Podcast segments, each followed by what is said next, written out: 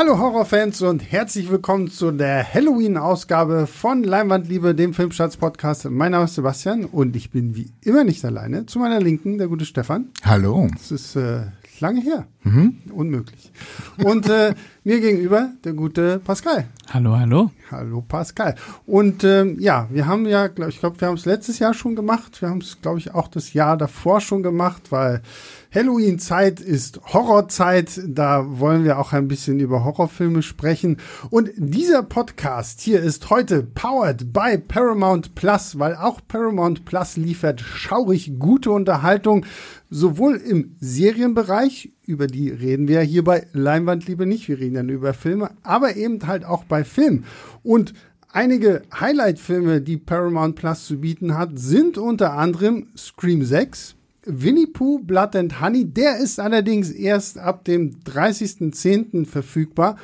Und das äh, Pet Cemetery Prequel Friedhof der Kuscheltiere Bloodlines. Ihr könnt das Ganze sieben Tage lang kostenlos testen, wenn ihr einfach dem Link in der Videobeschreibung folgt. Und dort findet ihr noch einen zweiten Link, nämlich horror-monat.de. Da gibt's alle möglichen Infos zu Paramount Plus, auch zu ähm, Horrorartikeln auf Filmstarts und auf Moviepilot und noch ein Gewinnspiel. Also ähm, ja, da eigentlich alles, was das Herz begehrt.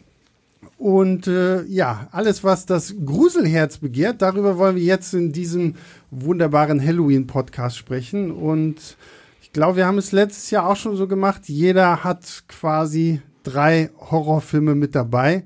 Ich habe so langsam das Gefühl, ich muss mir das jetzt wirklich, ich muss mir das notieren, weil ich habe echt überlegt, so fuck, habe ich die letztes Jahr schon gehabt? So, so, dann muss ja dann irgendwie immer ein paar neue mit rein ins Spiel bringen. Und ja, ich würde sagen, wir gehen einfach Rei um, oder? oder ja. Ich würde sagen, das machen wir so. Das machen wir so und wir fangen mit Stefan an. Ähm, okay. Das können wir gerne machen. Dann stelle ich mal den ersten Film vor, den ich äh, mitgebracht habe. Das ist in meinem Fall Armee der Finsternis. Yeah, Baby. Das ist der dritte Teil der Tanz der Teufel-Reihe.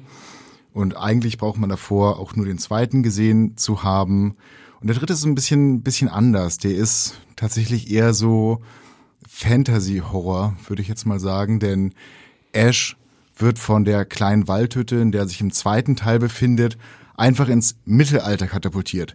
Und das ist eigentlich auch ganz praktisch, denn man braucht die Ereignisse davor gar nicht zu kennen, sondern man muss einfach nur wissen, ein Großstadtmensch, ein moderner Mensch wird ins Mittelalter verfrachtet und es ist halt ein, ein absoluter Macho, äh, der einfach da jetzt mal im Mittelalter aufräumt mit den ganzen Untoten, die es da zu bekämpfen gibt.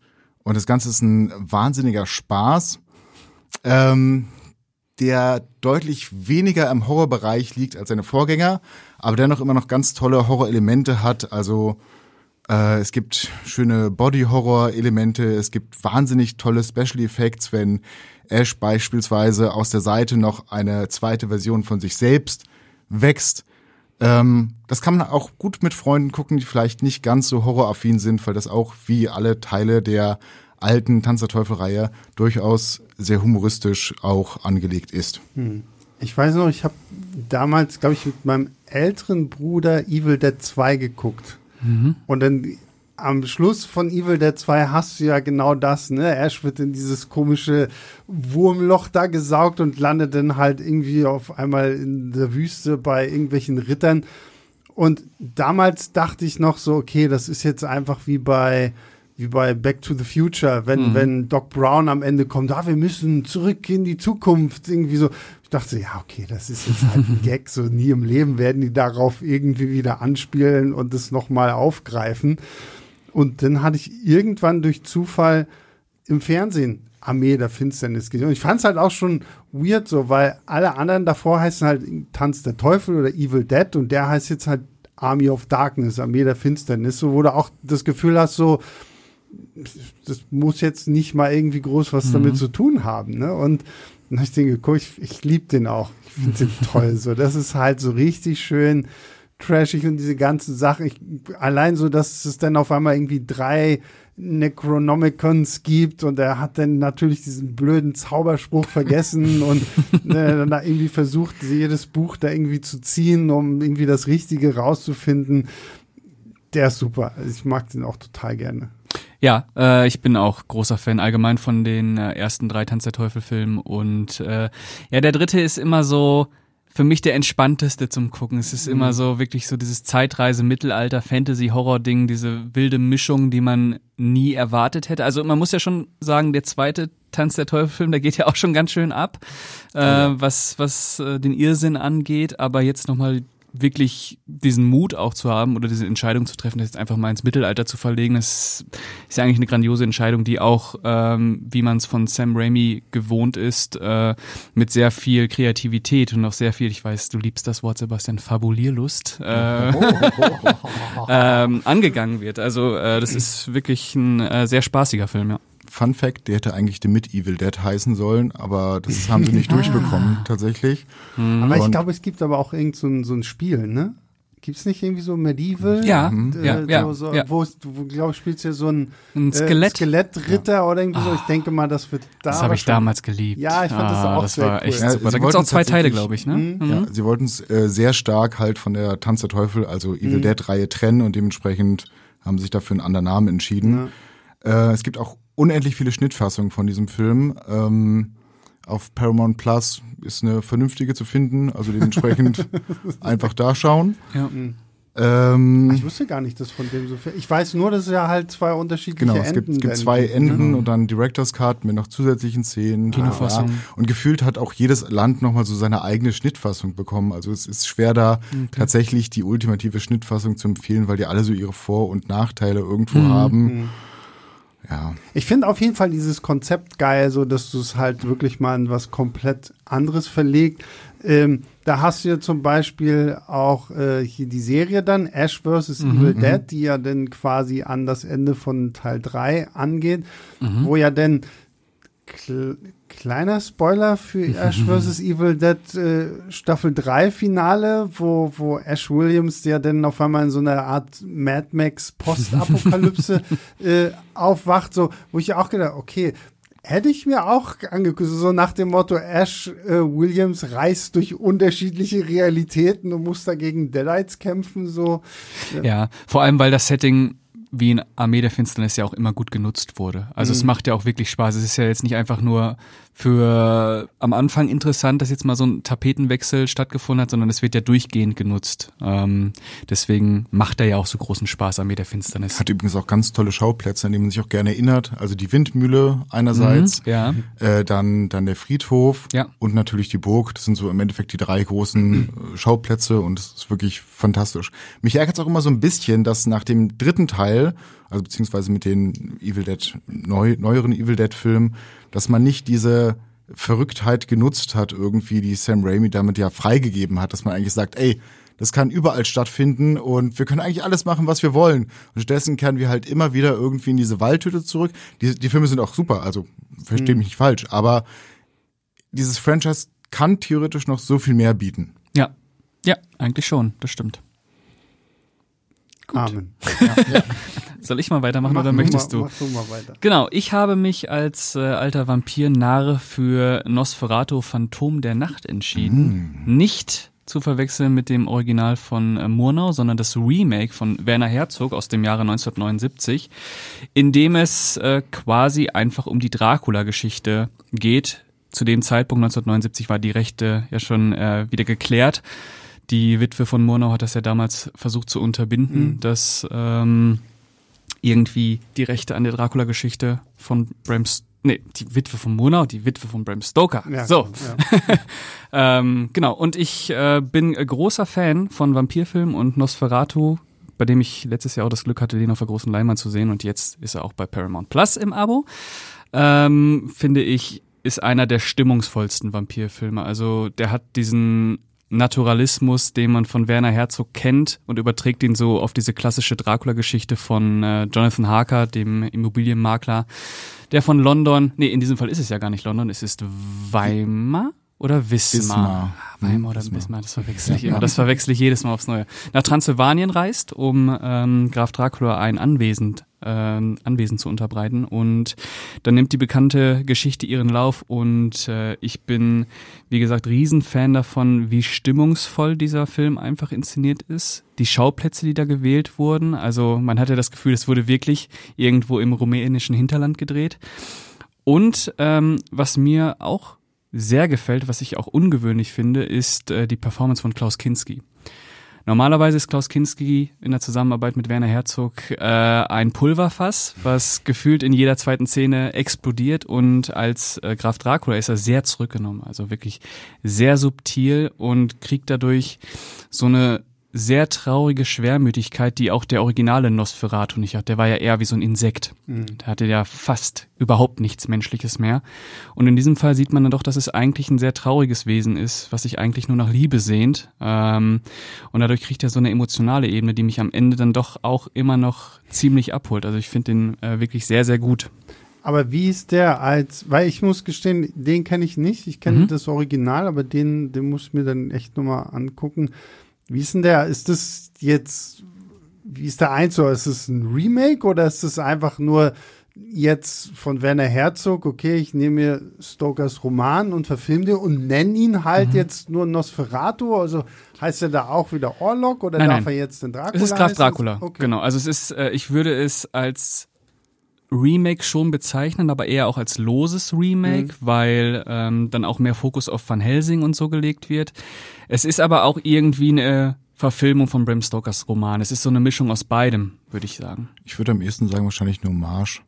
Könnte man auch, ja. Tatsächlich teilweise Szenen so eins zu eins kopiert werden mhm. oder, oder aufgegriffen werden. Die ikonischen Szenen? Ja. Die ikonischen Szenen, ganz fantastische Szenen, also total bekloppte Szenen. Ich liebe den Original Nosferatu mhm. auch. Da gibt's so einige wirklich absurde Szenen, also wenn sich Orlok dann halt seinen eigenen Sarg schnappt und damit halt so gefühlt fast bei, bei Tageslicht, genau, genau, äh, äh, über die Stadt läuft, um sich da halt einen Schlafplatz irgendwo zu suchen. Und Kinski macht das auch. Mhm. Also beispielsweise das. Oder dann gibt's halt den, den Spiegelfehler in, in Nosferatu, dass halt äh, Orlok, Graf Orlok in äh, einer Szene äh, im Spiegel zu sehen ist, was für einen Vampir halt eigentlich nicht der Fall wäre. Und Kinski auch. Mhm, und da streitet man sich bis heute darüber, ob Herzog das mit Absicht gemacht hat oder es einfach ein Fehler war. Aber die Szene ist so perfekt inszeniert, dass man halt davon ausgehen kann, eigentlich, dass er das absichtlich mhm. als Hommage gemacht hat. Genau, ja. Äh, und das, also wirklich, ich, der Film absolut fantastisch. Da gibt's ähm, drei Musikstücke im Endeffekt drin, die halt auch permanent wiederholt werden. Und gerade dieses schaurige Stück, was auch schon in der Öffnung zu hören ist, wo man die äh, Mumien aus Mexiko sieht, mhm. die er als ähm, Öffnungsbild genommen mhm. hat, was eine wahnsinnig, ja, ja, wahnsinnig gute Öffnung ist. Ja, ja, wirklich. Also das ist, äh, das ist wirklich, das ist wirklich ein Schauer-Horrorfilm, der einem mhm. immer noch so ein bisschen Gänsehaut ähm, auf die Haut ja, zaubert. legt sich wie so ein ja. düsterer Schleier um die Schultern. Ja, ja nice. Wie gesagt, habe ich, hab ich noch nicht gesehen, weil ich immer so dachte, so, naja, so Remake von Nosferatu, wer muss sich das angucken? Wenn es Werner Herzog macht, dann. Ja, ja, ja. Habt ihr mitbekommen, dass es nächstes Jahr zwei weitere Nosferatu-Filme geben wird. Ja, einmal Robert Eggers. Genau, ne? genau. Und äh, der zweite was? Und dann noch ein zweiter mit Doug Jones als äh, Nosferatu scheinbar. Ach echt? Okay. Ja, okay. ja habe ich gestern gestern mitbekommen. Ja. Sollte okay. nicht eigentlich auch Nick Cage sollte oder wollte er nicht zumindest auch noch mal irgendwie Dracula sein jetzt nach dieser ganzen Renfield genau, er, oder so? Ja, er, er, wünscht sich ja einen ganzen Film zu ja, haben, genau, wo er ne? Dracula ja. spielen kann. Äh, das wünsche ich mir auch immer noch. Ja, obwohl auf den Eggers äh, noch Ja, ja, das wird Wahnsinn. Das wird Wahnsinn. Das, ähm, ja, ja, das wird Wahnsinn. Glaube ich, äh, der der Mann kann was. Ja, ja, äh, das wird toll. ja, sehr gut. Okay, dann mache ich jetzt weiter, wa? Mhm. Äh, ich nehme mal ein, bei dem ich gespannt bin, wie ihr den so fandet, weil ähm, da weiß ich immer nicht so, so weil ich kenne einige, die, die finden den total langweilig. Ich fand den damals super, als ich den entdeckt habe. The Empty Man mhm. von 2020. So ein mhm. Film, der ja irgendwie auch eine ziemlich holprige Veröffentlichungsgeschichte hatte, weil da die Rechte, ich glaube, ich hing ja auch irgendwie mit Universal zusammen und dann und dann mit Fox und dann ging das irgendwie zu Disney und die mhm. hatten es auch ganz, ganz lange irgendwie in der Schublade rumliegen und wollten das nicht machen und der Regisseur und Autor David Pryor musste da ja echt irgendwie hart für kämpfen und das Traurige an dem Film ist, das sage ich immer, guckt euch bloß nicht den Trailer an. Mhm. Weil der Trailer sieht halt aus wie so Slenderman 2.0. Der Trailer besteht eigentlich nur aus irgendwie so Teenagern, die auf einer Brücke stehen und irgendwie so, wenn du hier auf der Brücke nachts um so und so viel Uhr in diese leere Flasche pustet, dann kommt die Empty Man und mhm. keine Ahnung was. Und dann ist der ganze Trailer mal mit so, die Empty Man made me do it. Und du denkst halt wirklich, okay, es ist so eine Banane, Teenie, Horror. Urban Legends. Ja, genau, so, genau. so. Mhm.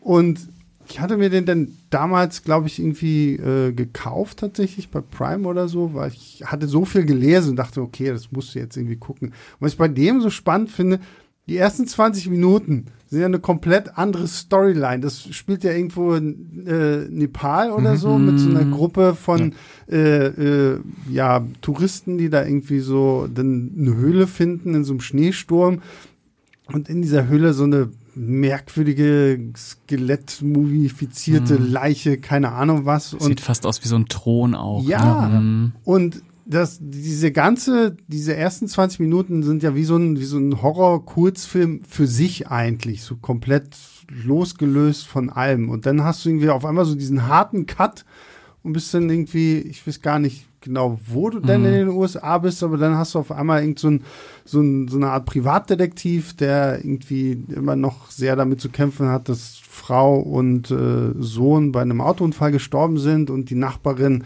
äh, bittet ihn jetzt irgendwie, weil ihre Tochter ist verschwunden und am Spiegel steht halt dann auch nur dieses The Empty Man Made Me Do It und dann beginnt er halt so seine Ermittlungen und so dieser ganze Teenager-Aspekt, den dir der Trailer vorgaukelt, ist halt so zehn Minuten von einem Film, der glaube ich auch über zwei Stunden. Ja, ich glaube, der geht 140 ist, ne? Minuten ja, ja. oder so, ne? Mhm. Und äh, dann hast du so Sektenkram und keine Ahnung. Also ich fand die Story eigentlich, also die ist schon sehr aufgeblasen teilweise mhm. auch, aber ich weiß nicht, ich fand den atmosphärisch unglaublich dicht und spannend und auch hier der Hauptdarsteller James Batchdale kann ich gar nicht vorher irgendwie groß aus irgendwas anderem, aber ich weiß nicht, so auch so als Debütfilm von so einem jungen Autoren und Filmemacher fand ich The Empty Man einfach mega geil. Deswegen habe ich immer das Gefühl, wenn in irgendeinem so Podcast muss ich das immer mal wieder erwähnen, dass die Leute sich den mal angucken, weil ich finde ihn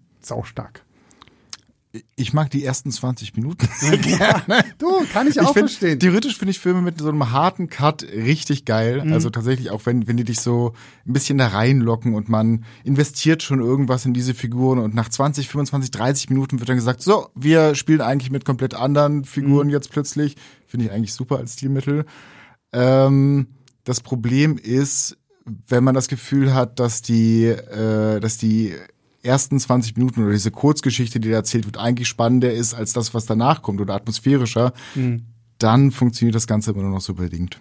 Ja, weiß ich gar nicht, ob ich, also die, die ersten 20 Minuten legen halt krass vor und mhm. danach nimmt sich der Film ja erstmal wieder so ein bisschen zurück. Mhm. So, ich finde es aber auf jeden Fall cool, dass ja irgendwann doch dieser Punkt wieder kommt, wo du merkst, ja, okay, die ersten 20 Minuten waren jetzt nicht umsonst geguckt oder so. Das wird ja dann auch wieder aufgegriffen und so. Ähm, aber kann ich schon verstehen so. Das ist vor allen Dingen ja auch ein wirklich harter Cut. Das ist ja so, ich finde, so hier Barbarian hat das ja mm, damals ja. dann auch so ein oh, bisschen ja. gemacht, so, ne? So wurde dann auch auf einmal so, so hä, ist noch der gleiche Film oder ist irgendwas kaputt gegangen? Mhm. so, so ähm, das finde ich eigentlich auch mal ganz cool. Ja, also ich finde auch atmosphärisch die ersten 20 Minuten am stärksten, würde ich sagen, aber danach hat er mich trotzdem gefesselt. Es war auch eher so, dass der mich ähm, in so einen Sog hineingezogen hat von seiner Stimmung her. Dieses Düstere, dieses, mhm. was geht hier eigentlich ab? Diese Mischung aus Mystery, Urban Legend und Horror-Krimi und ist ja auch noch ein großes Drama dahinter ja. eigentlich. Genau, der hat mich vor allem atmosphärisch äh, gecatcht. Erzählerisch wie du schon gesagt hast, vielleicht ein bisschen too much. Mhm. Ähm, der greift da schon in viele Richtungen. Aber ich war auch, der hat mich so ein bisschen äh, an Talk to Me auch erinnert. Ja. Ähm, von der Wirkung her und wie der Film auf mich gewirkt hat. So dieses, dieser Horror, der immer so am Rande spielt äh, und eigentlich dieser große Fokus auf, auf die Charaktere, was man im heutigen Horrorkino ja auch immer weniger hat. Jedenfalls im Mainstream-Horror. Deswegen äh, fand ich den letztendlich dann doch schon sehr sehenswert. Vor allem für einen Debütfilm ist das Wahnsinn. Und ich fand, da hatte schöne Bilder teilweise. Ja, das ist sehr gut inszeniert. Und, ja. ähm, ich weiß noch, beim ersten Mal gucken habe ich mir richtig, es gibt diese eine Sequenz, wo, wo er irgendwie in seinem Schlafzimmer aufwacht und dann irgendwie aufsteht und die Tür aufmacht, dann hast du diesen langen Flur, wo dann einfach nur die, die, die Eingangstür zum Haus sind. Und ich weiß, das ist halt auch irgendwie so gut getaktet. Dann da hast du so einen richtig schönen, fiesen Jumpscare, der mich beim ersten Mal so, wenn du nicht weißt, was jetzt kommt, so, der hat mich richtig gut gekriegt. Also, ähm, da fand ich auch diese Mischung einfach gut, so dass halt so alles irgendwie so ein bisschen mit drin ist, was du von so einem Horrorfilm irgendwie erwartest. Aber man braucht halt wirklich ein bisschen Sitzfleisch, das äh, gebe ich schon gerne zu. Ja, aber das ist ja auch in Ordnung. Ähm, hat der Regisseur eigentlich schon ein neues Projekt am Start? Weiß man da irgendwas? Weiß ich gar nicht. Nee, ich habe irgendwie sei, seitdem, von dem auch nichts ja. mehr irgendwie groß gehört. So, ich, ist halt auch die Frage dadurch, dass der ja auch nur irgendwie so bei äh, Streaming-Anbieter, mhm. weil ich glaube, zuerst war er noch dann irgendwie bei Prime, da konntest du ihn nur halt gegen Geld leihen. Mhm. Jetzt ist er ja, glaube ich, mittlerweile bei Disney Plus ja. gelandet. Ähm, weiß halt nicht, wie die das jetzt am Ende wirklich auswerten. Ist das jetzt ein Erfolg? Ich, ich finde es allein schon toll, dass sie trotz allem gesagt haben, ja, okay, wir hauen den jetzt irgendwie mhm. raus, weil so wie die Story äh, bis dahin klingt, hast du das Gefühl, naja, äh, wenn irgendeiner vielleicht einen schlechten Tag gehabt hätte, hätte er gesagt, ja, okay, das bleibt hier im Mülleimer mhm. und dann ist gut so. Ne? Und ja, Äh, das ja. ist schade. Vor allem, ich glaube, das basiert auch auf einer Comic-Reihe. Mhm. Ne? Also ähm, ah, von daher bin ich auch schon immer überlegen, ob ich mir die Comics mal hole, wie, mhm. wie, wie anders die dann vielleicht irgendwie wieder sind. Aber nee, kann ich empfehlen. So, wir wissen nicht, wer, wer weitermachen soll. Ey, wir, wir gucken uns an. Ich mach weiter. Äh, Film Nummer zwei, den ich ausgewählt habe, ist einer meiner, ich glaube, einer meiner Lieblingshorrorfilme tatsächlich. Ich habe den jetzt auch schon ein paar Mal gesehen. Das ist Bis das Blut gefriert. Muss ich oh. kurz fragen, äh, Lieblingsfilm und äh, schon ein paar Mal gesehen. Was, was definiert ein paar Mal gesehen? Ich glaube, den habe ich jetzt bestimmt viermal gesehen. Ah. Das ist noch zu wenig. Das ist, ist, schon, das ist schon richtig. Also es gibt diese jugendlichen ähm, Lieblingsfilme, finde ich, die guckt man sich dann irgendwie 20 Mal an, mhm. gerade in seiner äh, pubertären Phase, wo man das allen seinen Freunden dann irgendwie zeigt und sagt, das ist der Film.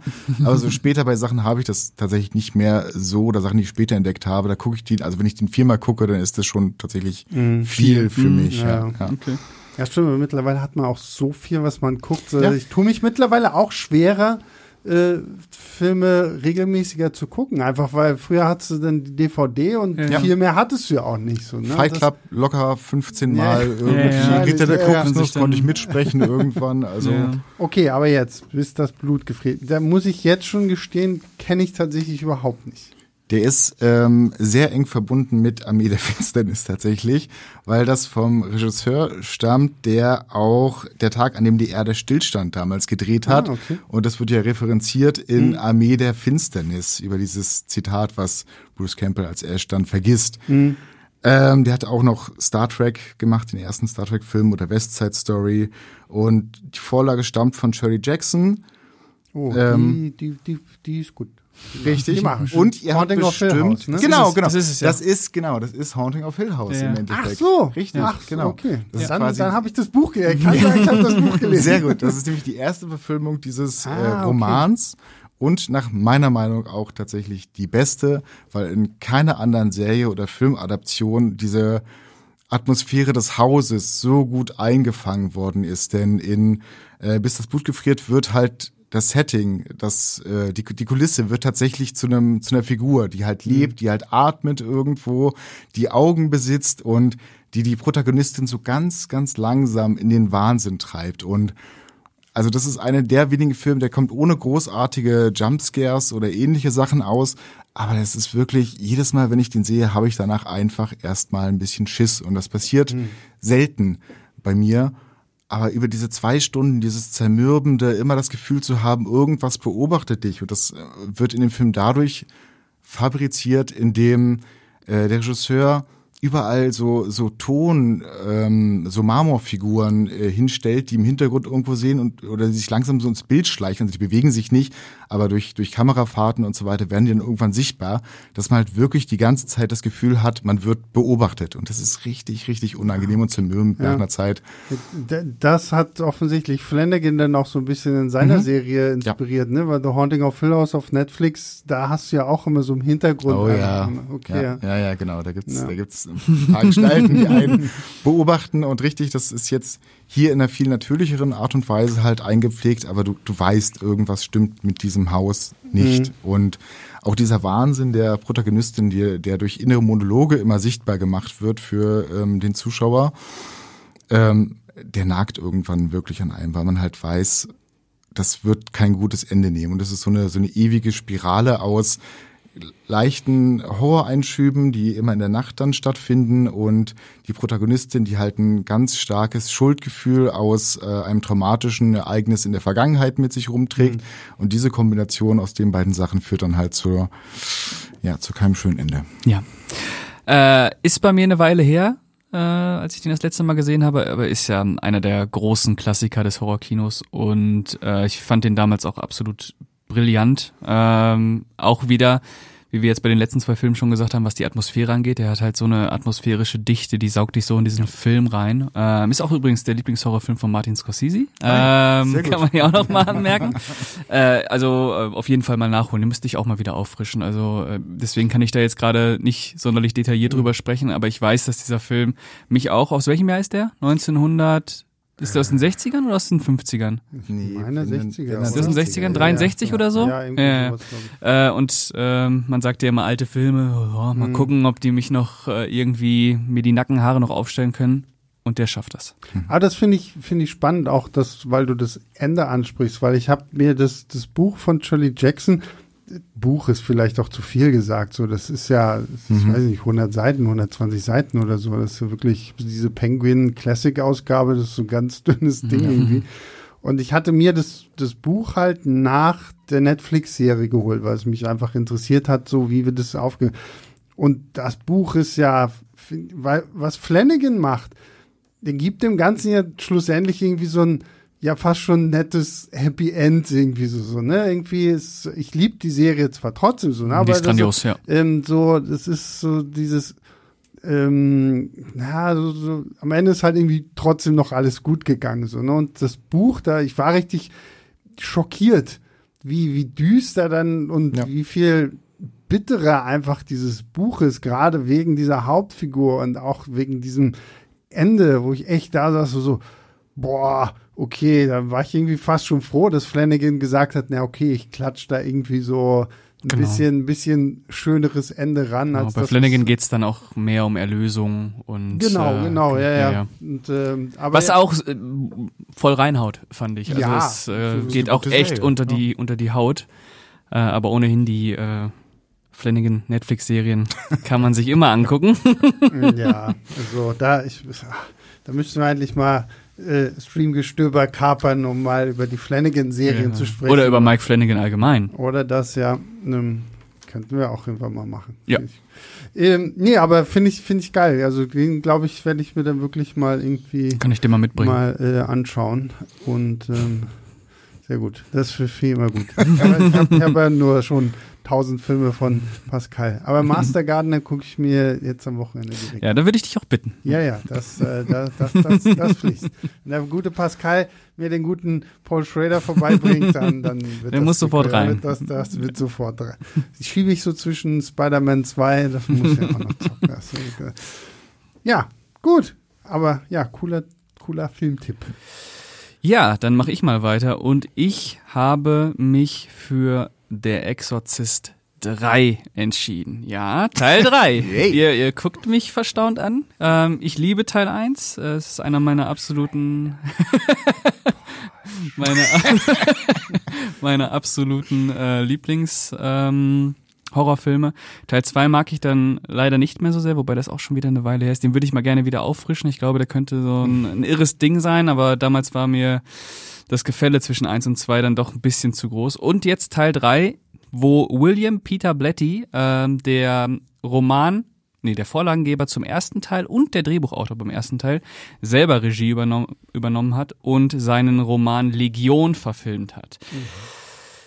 Es ist alles ein bisschen schwierig, die Geschichte dahinter, denn ähm, er hat gar nicht so wirklich seinen Roman Legion verfilmt, hatte es vor, äh, sondern äh, wollte das gerne machen und ähm, die Produzenten haben gesagt, mach mal einen Exorzistenfilm raus. Du hast ja den, äh, den ersten Teil geschrieben äh, und er war dann gezwungen, ähm, noch einen Exorzismus reinzuschreiben, ein bisschen mehr Schwerpunkt auf Damien Karras zu legen, der im ersten Teil ja quasi die Hauptrolle spielt. Und äh, in Deutschland ist inzwischen ein Director's Cut vom äh, Exorcist 3 erschienen, der dann auch Legion heißt, wo es dann etwas näher an die äh, Ursprungsfassung geht, weil äh, es wurden auch Szenen gedreht, die sehr stark sich dann am Buch orientiert haben. Es gibt viele Dialogsequenzen, die in der Kinofassung nicht mehr drin sind. Ähm, aber hat das jetzt doch gar nichts mit, mit Paul Schrader? Paul Schrader war Teil 2 oder was? Nee, Paul Schrader war beim äh, beim Prequel. Ach so, okay, ja, bei Dominion. Aber ich dachte, du wolltest noch mal so diesen Porsche Raider Geist so, nee. Nee, dachte, weil Exorzist, ich weiß, wir hatten ja bei Exorzist Believer irgendwie mhm. drüber gesprochen und ich wusste zumindest, hatte nur noch im Kopf, dass Schrader ja auch irgendwie war. Ach, stimmt. Okay, genau, genau, der, genau. Das Prequel wurde ja zweimal verfilmt. Okay, Paul Schrader okay. hat angefangen und dann hat, wollte er seine eigene Version machen, haben sie ihn rausgeworfen, haben ah, ja, okay. Rennie Harlan den Film zu Ende drehen lassen und dann durfte Paul Schrader am Ende doch noch seine Version machen, mhm. nachdem der Film keinen Erfolg hatte. Genau. Aber ähm, der Exorzist 3, um nochmal kurz zu sagen, worum es geht. Ähm, es geht um den Polizisten aus dem ersten Teil, Kinderman, der gespielt wurde im ersten Teil von Lee J. Cobb, leider zu dem Zeitpunkt von Teil 3 dann schon verstorben und in Teil 3 dann vom großen George C. Scott verkörpert. Ähm, und der ist äh, immer noch Polizist und es scheint in Charlestown bei Washington wieder einen Serienkiller zu geben, der nach dem gleichen Muster arbeitet wie ein, wie der äh, Gemini, Gemini Killer, der vor 15 Jahren eigentlich schon auf dem ähm, elektrischen Stuhl gelandet ist. Und jetzt gibt es offenbar einen Nachahmungstäter und der Polizist ist damit beschäftigt, ähm, den Killer zu finden und wird ein wenig mit seiner Vergangenheit konfrontiert. Wie gesagt, Damon Karras war sein bester Freund ähm, und bemerkt nach und nach, dass da vielleicht höhere Mächte am Werke sind. Genau. Das wird äh, im Director's Cut nochmal ein bisschen anders angegangen als in der Kinofassung. Äh, deswegen, ich sage euch, guckt euch den Director's Cut an. Ähm, aber ich finde, das ist auch so ein Film, der funktioniert, weil er so eine unfassbare Atmosphäre hat. Ähm, der hat gar nicht so viele Horrorelemente drin. Äh, vor allem auch im Director's Cut kein Exorzismus. ja, sondern ist wirklich so ein äh, sehr entschleunigter, klassischer Horror-Krimi, wie er auch in den 70ern hätte kommen können. Also George C. Scott, den äh, verbindet man ja auch eher mit den 70ern, ja, mit mhm. den 70er Jahren durch Patton oder durch Hardcore von Porsche Raider. ähm, deswegen, äh, ich habe ihn mir dann jetzt nochmal angeguckt und ich finde, der kommt so völlig über die Atmosphäre, dieses Entschleunigte, so in diesen, langsam in so einen Zustand des Wahnsinns abdriften. Und er hat den besten Jumpscare der Filmgeschichte, wie ich finde. Das kommt auch noch dazu. Aber Stefan guckt mich die ganze Zeit völlig unglaublich an, als wenn ich mir das alles ausdenke. Nee, nee, das äh, klingt tatsächlich irgendwie nach diesen typischer, typischerweise, wann, wann ist der rausgekommen? 80er Jahre? 1990. Oder? 1990, so, ja, sagen wir mal spät 80er quasi, wo man ähm, wenig originelle Ideen zugelassen hat, sondern versucht hat, die irgendwie immer in so eine Art Reihe zu stopfen und dann haben plötzlich Sachen irgendwas mit äh, der Exorzist zu tun, die eigentlich vollkommen in anderen Sphären spielen. Und man nimmt sich irgendeinen Nebencharakter aus dem ersten Teil und sagt, so, der erlebt jetzt hier auch nochmal irgendwie ein Abenteuer. Und das klingt dann gleichzeitig so ein bisschen wie Chucky trifft der Exorzist, weil mhm. höchstwahrscheinlich hat sich dann die, die Seele Wieso sagst du jetzt Chucky? Naja, weil der ist ja auch der, der Serienmörder, dessen Geist. Ja, und weißt Puppe. du, wer den hier spielt? Brad Dourif. Oh, ja. Der Chucky synchronisiert. Oh. Ey, das sich gut. für mich ey, so ein bisschen schlecht. wie Hellraiser 5 oder 6 angehört. Ich weiß nicht mehr welch. Es gibt doch auch einen, diese späteren Fortsetzungen ist doch auch ja, mit dem, irgend so ein Cop, der auch so einen Fall auflösen muss. Ich glaube, das ist Teil 5. Ich meine auch und hatte doch auch diese Vision von Pinhead, aber ja, von Scott des, Derrickson sogar, oder? Weiß ich gar nicht ich glaube, mehr, aber ja. irgendwie hat es am Ende jetzt den Pinhead-Kram halt auch einfach komplett rausnehmen können und ja. dann hättest du halt einfach nur so einen Mystery-Thriller gehabt. Aber ist denn die Romanvorlage dieses Legion, bezieht sich das dann auch mehr auf dieses, es gibt einen Serienkiller, Genau. der Genau, so, der hat eigentlich gar keine Verbindung zu der Exorzist. okay, ist der, aber, aber ist der irgendwie horrormäßig mystisch angehaucht? Ja, ja, oder? ja, ja, weil äh, William Peter Blatty, der hat ja auch bei, äh, bei dem Exorzist auch war ja maßgeblich dafür verantwortlich, dass er dann eben auch noch diese religiösen Bezüge mit reinbringt. Mhm, das, äh, ja. William Friedkin ist da ja so ein bisschen, äh, na gut. Aber äh, ja, es hat auch diese, diese mystische Ebene auf jeden Mhm. Fall. Und äh, wie gesagt, im Director's Cut ist es halt nicht mehr der Exorzist 3. Ich liebe es, dass es wirklich diesen Director's Cut vom Film gibt, wo man die Exorzismus-Sachen einfach wieder rausgeschnitten hat. Ja. Und dann ist es einfach ein komplett anderer Film. Das Ja, es zeigt ist- einfach, wie aufgepfropft das tatsächlich Ja. Ja, ja, äh, und ähm, ja, Das ist ja, das ist ja der einzige Grund, warum ich mir tatsächlich den Air-Cut von Suicide Squad mal wünschen würde. Mhm. Weil nach allem, was man immer so liest, was, was er auch erzählt in Interviews und so, da muss ja ein komplett anderer Film entstehen, wenn er da wirklich so seinen Director's Cut raushaut. So, ne? Das denke, haben wir ja auch bei äh, Justice League gesehen. Ja, ne? ja. Und äh, deswegen finde ich es immer so, so, so spannend. So gleichzeitig irritiert es mich auch immer so ein bisschen, ähm, diese, diese unterschiedlichen äh, Fassungen zu haben. Da müssen wir gleich noch beim, beim letzten Film drüber sprechen, ähm, den Pascal mitgebracht hat, weil da hat er mir auch die Blu-ray mitgebracht und Mhm. ich wollte mir den eigentlich noch angucken. War dann aber irgendwie zu verwirrt äh, und habe dann auch vergessen, dich zu fragen. und ähm, deswegen mache ich das hier einfach für alle hörbar. Ähm, ja, aber du weißt wahrscheinlich schon. Mhm. Ich weiß schon, ich weiß schon, wovon du sprichst, ja. Genau. Also ich würde euch da draußen sagen, ähm, guckt gerne mal beide Fassungen. Es ist ja auch irgendwie interessant, das zu vergleichen. Was Ja, haben die klar, Leute damals ja. im Kino vorgesetzt Mhm. bekommen?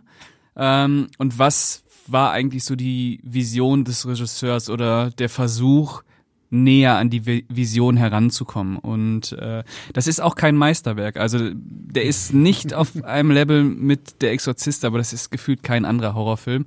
Ähm, aber es ist ein sehr stimmungsvoller Horrorkrimi. Also es ist wirklich, wenn man so dieses, dieses Crime-Genre mag, wenn man wenn so ein bisschen Übersinnliches irgendwie passiert, man ist immer, man weiß nicht genau, was geht da eigentlich ab. Ähm, man merkt natürlich, dass der Director's Cut dann auch noch ein bisschen zerschnibbelt wurde, so. Das ist aber bei der Kinofassung auch nicht anders. Also es wirkt nicht so richtig aus einem Guss, was da eigentlich erzählt wird. Deswegen äh, hat er damals auch ordentlich äh, auf die Mütze bekommen. Ähm, Finde ich aber unverdient. Gerne mal, gerne mal anschauen. Machen wir irgendwann. Danke. Kann So. ich auch mal mitbringen, natürlich. Ah, bringen sie alle mit. Ich- ähm, so, jetzt bin ich wieder dran, ne? Äh, ich habe mir aufgeschrieben, weil ich den. Das, das ist eine bisschen traurige Geschichte eigentlich, die jetzt kommt. Äh, ich habe Carpenters das Ding aus einer anderen Welt äh, mitgenommen. Und das Schlimme ist, bis vor zwei Jahren oder so kannte ich den offensichtlich nur in der gekürzten Fassung. Oh. Hm. Mhm. Schlimm, Und ja, schlimm. ja, ist wirklich schlimm. Also und ich meine, ich mochte ihn da schon, so, ne, nur mal um, aber hatte den offensichtlich, weil ich weiß, ich habe den, glaube ich, wenn ich ihn früher gesehen habe, fast immer nur im Fernsehen geguckt oder Mhm. so und ähm, Da war er noch indiziert. da war halt, da war halt so hart irgendwie kaputt gestückelt und keine Ahnung was. Und jetzt hatte ich mir halt irgendwann dann tatsächlich endlich mal gekauft, weil ich irgendwann fiel mir dann so auf, so Mensch, du bist doch so ein großer Carpenter-Fan, warum hast du das Ding aus einer anderen Welt eigentlich noch nicht irgendwie zu Hause so? Ne? Und dann habe ich mir gekauft und geguckt und denke auf einmal so, boah, was geht denn hier ab? Boah, was passiert hier? So viel Gore und Blut und herrliche Effekte und was weiß ich nicht alles so und ähm, ich, ich finde den, ich mag halt auch einfach so dieses, ich mag ja eh so gerne so diese äh, so Lovecraft-mäßig angehauchten Stories, auch wenn hier jetzt sehr viel offensichtlicher gesagt wird, okay, dass irgendwie ein UFO in der Arktis abgestürzt und waren es die Norweger? Ich vergesse, es sind die Mhm, Norweger, ja, ne? ja. Die das ja zuerst finden und wie dann diese ganze Story rund um dieses amerikanische Team da losgeht, wo Kurt Russell dann ja noch äh, mitspielt und äh, sorry, also ich glaube, man kann nicht viel groß noch zu, dazu sagen, wie toll dieser Film eigentlich ist, oder? Also Ja. ich finde find den, der ist halt auch für mich null gealtert. So. Mhm. so. dadurch, dass du eben so diese ganzen praktischen Effekte hast und sowas alles und zusätzlich aber trotzdem halt ja eigentlich auch eine ziemlich geile Story, die ja so häufig dann auch irgendwie versucht wird zu kopieren. Selbst Akte X hatte, glaube ich, in Staffel 1 so eine The Thing angehauchte Storyline, wo Mulder und Scully in mhm. so einem, bei, in der Arktis irgendwie sind. Und da geht es irgendwie am Ende um so eine Art Wurm, der mhm. irgendwie so, den sie aus dem Eis befreit haben und der die Leute aggressiv macht. Und du weißt nicht so wirklich, okay, wer hat jetzt diesen Wurm und wer nicht so? Und ich meine, bei The Thing probieren sie es ja dann mit diesen Blutproben und dem Strom aus. Und hier finden sie dann andere Möglichkeiten und so. Und so dieses Paranoia-Spiel, was ja dann auch so mit dabei ist. So, so wer ist jetzt äh, hier irgendwie das Ding, weil es hat ja dann diese formwandlerischen Fähigkeiten und so und halt auch dieses Ende, wo du dann immer noch so davor stehst, so, okay, zwei sind übrig. Einer könnte das Ding sein. Wer ist es? Oder sind sie es doch nicht? Oder wie? Finde ich super. Ganz toller Film. Ähm, das Ding ist ja im Endeffekt so vom Ende her der Original Inception. Also wenn man sich da fragt, fällt der Kreisel um oder nicht, dann hast du hier jetzt die Frage, gibt es noch Ding? ein Alien? Genau. Mhm. Gibt es noch ein Alien? Wer ist das Alien? Ich meine, bis heute im Endeffekt, ich glaube, das letzte Mal jetzt diese Woche tatsächlich, ist, äh, wird Carpenter immer wieder regelmäßig gefragt, was denn das Ende zu bedeuten hat, beziehungsweise ob er denn jetzt wissen würde, was für eine blöde Frage eigentlich, ob denn einer davon jetzt noch ein Alien ist. Ähm, und der Film ist wirklich, hat seine Zeit überdauert aufgrund der praktischen Effekte. Ich habe dafür auch eine unglaublich Liebe und finde, die sind wunderschön hier tatsächlich mhm. umgesetzt. Lassen das Ganze auch wirklich zeitlos werden, während die CGI-Effekte, den siehst du halt sehr schnell ihren ihr, ihr Alter auch irgendwo an. Und das ist halt im Endeffekt pure Kinokreativität. Das liebe ich auch so an sämtlichen ähm, Fansblättern wie Tanz der Teufel 2, halt auch bei Ermieter Finsternis hast du auch die, die Szenen, äh, die so ein bisschen an Simperzimte Reise und Jason und die Argonauten erinnern, wo die mhm. Skelette dann plötzlich alle aufstehen und so Stop-Motion-mäßig äh, von A nach B mhm. laufen. Das macht einfach richtig, richtig viel Spaß. Ja, ist doch so gute Handwerkskunst. Ja, genau, einfach, ne? ist gute Handwerkskunst und man fragt sich, wenn man davor sitzt, wie haben sie das gemacht? Ja. Und das stellst du, diese Frage stellst du bei das, das Ding auch die ganze Zeit. Und es macht einfach Spaß. Ja. Ja, äh, das ist natürlich ein über über über Klassiker, den ich auch sehr sehr liebe. Äh, es kommt noch die grandiose Musik von Ennio Morricone hinzu, ja. die einem äh, die Fußnägel hochklappt. äh, ja, und auch, ähm, wie es Carpenter ja öfter schon gemacht hat, auch wieder ein sehr undurchdringliches Kammerspiel. Irgendwie jeder ist sich selbst ausgeliefert und äh, es kommt ja nicht nur der Horror durch das Alien zu, es kommt eben auch dieser psychologische Body Snatcher Horror dazu. Wer ist es? Was tun wir? Wie kommen wir aus der Situation raus? Und die Szene in diesem in diesem Hundezwinger, die ist für Boah, mich ja. absolut unvergesslich. Also äh, ja, ein Meisterwerk. Äh, Carpenters bester? Inszenatorisch vielleicht. Ja, vielleicht ist es inszenatorisch sein bester. Halloween ist zwar mein Liebling, äh, aber ich weiß nicht, ob er atmosphärisch schon mal wirklich so auf so einem Niveau mhm. sonst noch mal war, obwohl Carpenter natürlich grandios ist. Aber wie, wie steht ihr zu dem 2011er Prequel? Prequel? Ja, gibt's nicht. oh Gott. Ja, was ich da ja schade, was ich da ja, ja. schade finde, dass sie ja wohl offensichtlich eigentlich ja auch alle Effekte praktisch gemacht haben, bis dann, das Studio ja, dann halt irgendwie gesagt hat, ja nee, und dann wurde ja so viel durch CGI ersetzt. Ja, das wusste ich nicht. Wo, ja, wo du, wo dir, weil ich habe den, ich habe den damals auch geguckt und fand den halt auch, also ist jetzt schon echt bei mir eine Weile her, aber damals fand ich den halt echt nicht gut. Ich ja. müsste ihn jetzt wirklich nochmal. Ja, nein, nein, der ist völlig egal. Okay, ja gut, dann, mhm. dann und dann hatte mir auch irgendein Kumpel erzählt, der meinte, du, weil, weil der war auch großer äh, Fan vom, vom Original, also vom nicht, also von von Carpenter. Ja. Äh, ist ja auch quasi nur ein Remake mhm. eigentlich, ne? Und äh, der meint, der hat mir die, diese Story dann erzählt, dass die wirklich alles eigentlich auch in, in auch in Anlehnung an Carpenter äh, in, in praktischen Effekten und gemacht haben. richtig aufwendig. Und richtig, also es sieht richtig aufwendig. krass. Das kannst du dir noch angucken. Es gibt, sieht ja, ja, unfassbar es gibt, gut es gibt aus. noch sehr viel so Behind the Scenes Zeug, wo du dir denkst so welcher Trottel Ja, hat dann irgendwie gesagt, ja, das sieht nicht so gut aus, äh, 2011, nee, mach mal hier mit CGI und noch irgendwie so dran.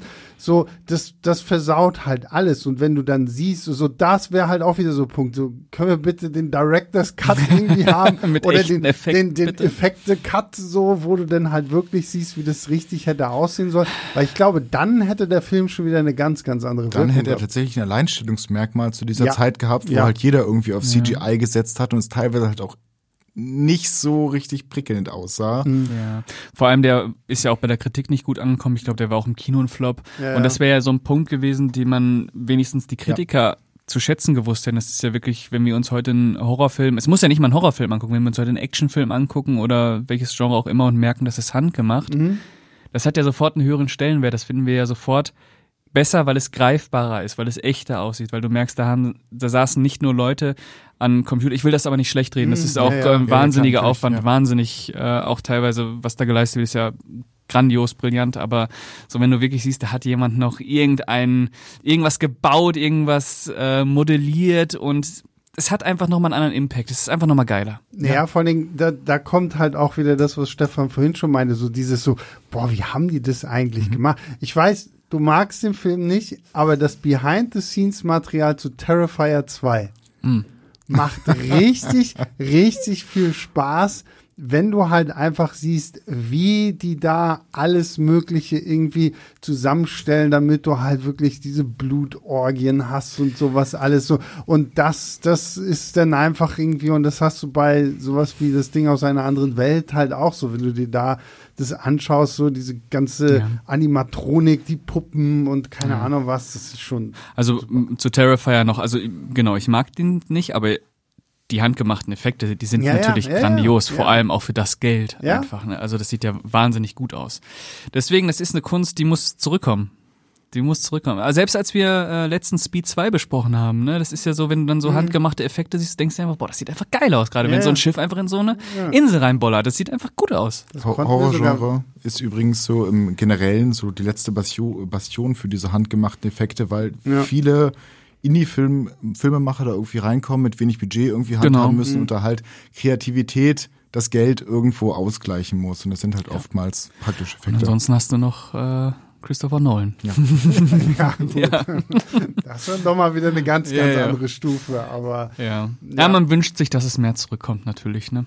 Einfach mehr handgemacht. Das klingt jetzt so ein bisschen, Opa erzählt vom Krieg hier, aber Es ist nee, aber so. es ist, ist ja so. wirklich Ja. so. Also da, und ich meine, da sind wir wieder bei dem Punkt, was wir hier jetzt auch gesagt so, das übersteht halt blöd gesagt halt auch 30, 40, 50 Jahre oder so. Ne? Ich meine, guckt ja auch noch den ersten Jurassic Park an. Ich meine, da ist jetzt auch viel schon mit äh, Computereffekten gemacht, aber halt auch wahnsinnig viel eben immer noch mit äh, animatronischen Puppen. genau, weil es immer in Verbindung war. Ja, genau. Und deswegen sieht's und noch gut aus. Das ist halt so dieser Punkt, äh, dass du dann halt, wenn du dann irgendwann zu sehr einfach dazu übergehst, okay, wir stehen einfach in einem Studio, um uns herum ist alles grün und dann setzt du das im Nachhinein irgendwie rein. Äh, hat, kann natürlich auch fantastisch aussehen, kann groß aussehen. Sorry, ich meine, ich bin ja auch immer noch ein großer hier Avengers Infinity War Endgame oder so. Ich meine, da hat Marvel uns auch noch die großen CGI-Schlachten richtig äh, groß gebracht, so, ne? Und da hast du zig andere Beispiele, wo du auch irgendwie gutes CGI hast. Aber am Ende des Tages äh, würde ich äh, praktische Effekte dann fast immer vorziehen. Dieses Jahr Dungeons and Dragons beispielsweise, praktische Effekte wurden einfach überall besprochen und wurden auch lobend herausgestellt. Und ich glaube, der Film wird auch dementsprechend noch in fünf bis zehn Jahren gut besprochen werden.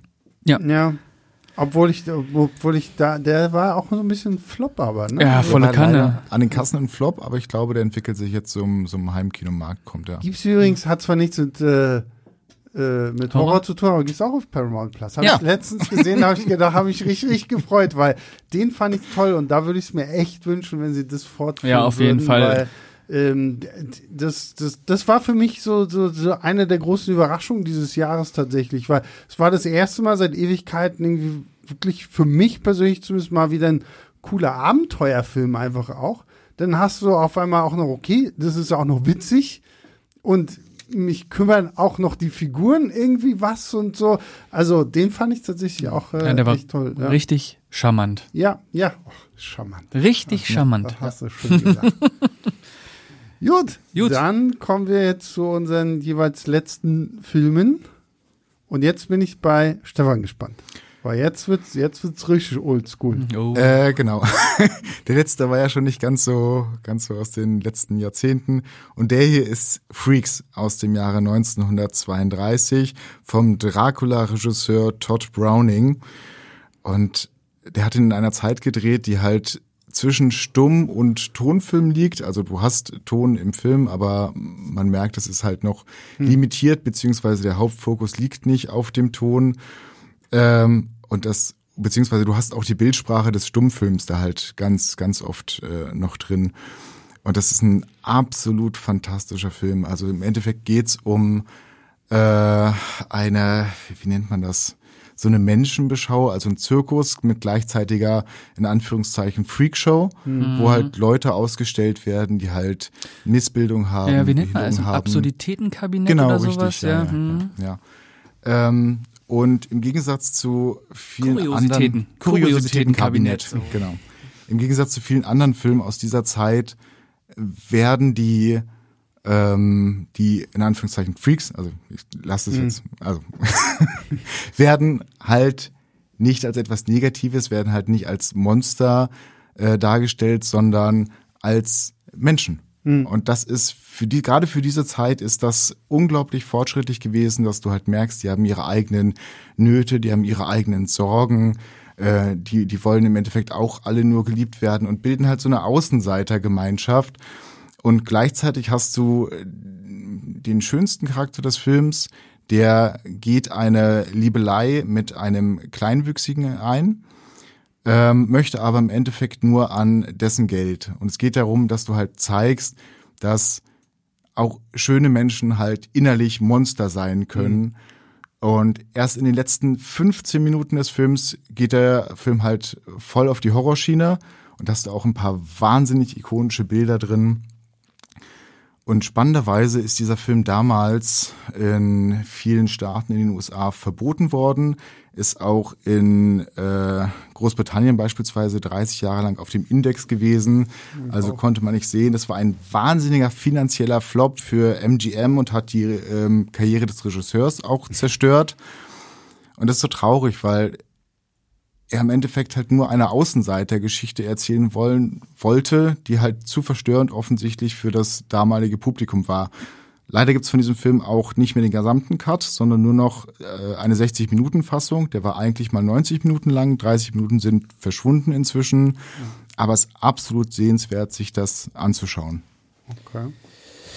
Ich muss es sagen, ich habe ihn leider nie gesehen. Es ist einer der ganz, ganz großen Klassiker, die mir noch fehlen. Äh, aber ich weiß natürlich um dessen Einfluss. Ich meine, der wird, äh, hat ja offenbar auch Guillermo del Toro ganz stark geprägt. Ja, ja. Ähm, sieht man ja an seinen Film, an seinem letzten, dessen Name mir jetzt entfallen ist, nicht Pinocchio, sondern Nightmare Alley. Ja, äh, genau. Und ähm, Wolf of Wall Street äh, zitiert Freaks. Mhm. Äh, Freaks, ne? Ja, Freaks. Ja, ja. Ähm, ja, muss ich auf jeden Fall noch nachholen. Äh, schäme ich mich natürlich auch ein bisschen für, dass der mir noch fehlt. Ähm, aber ich glaube dir, dass das ein Meisterwerk ist. Ja.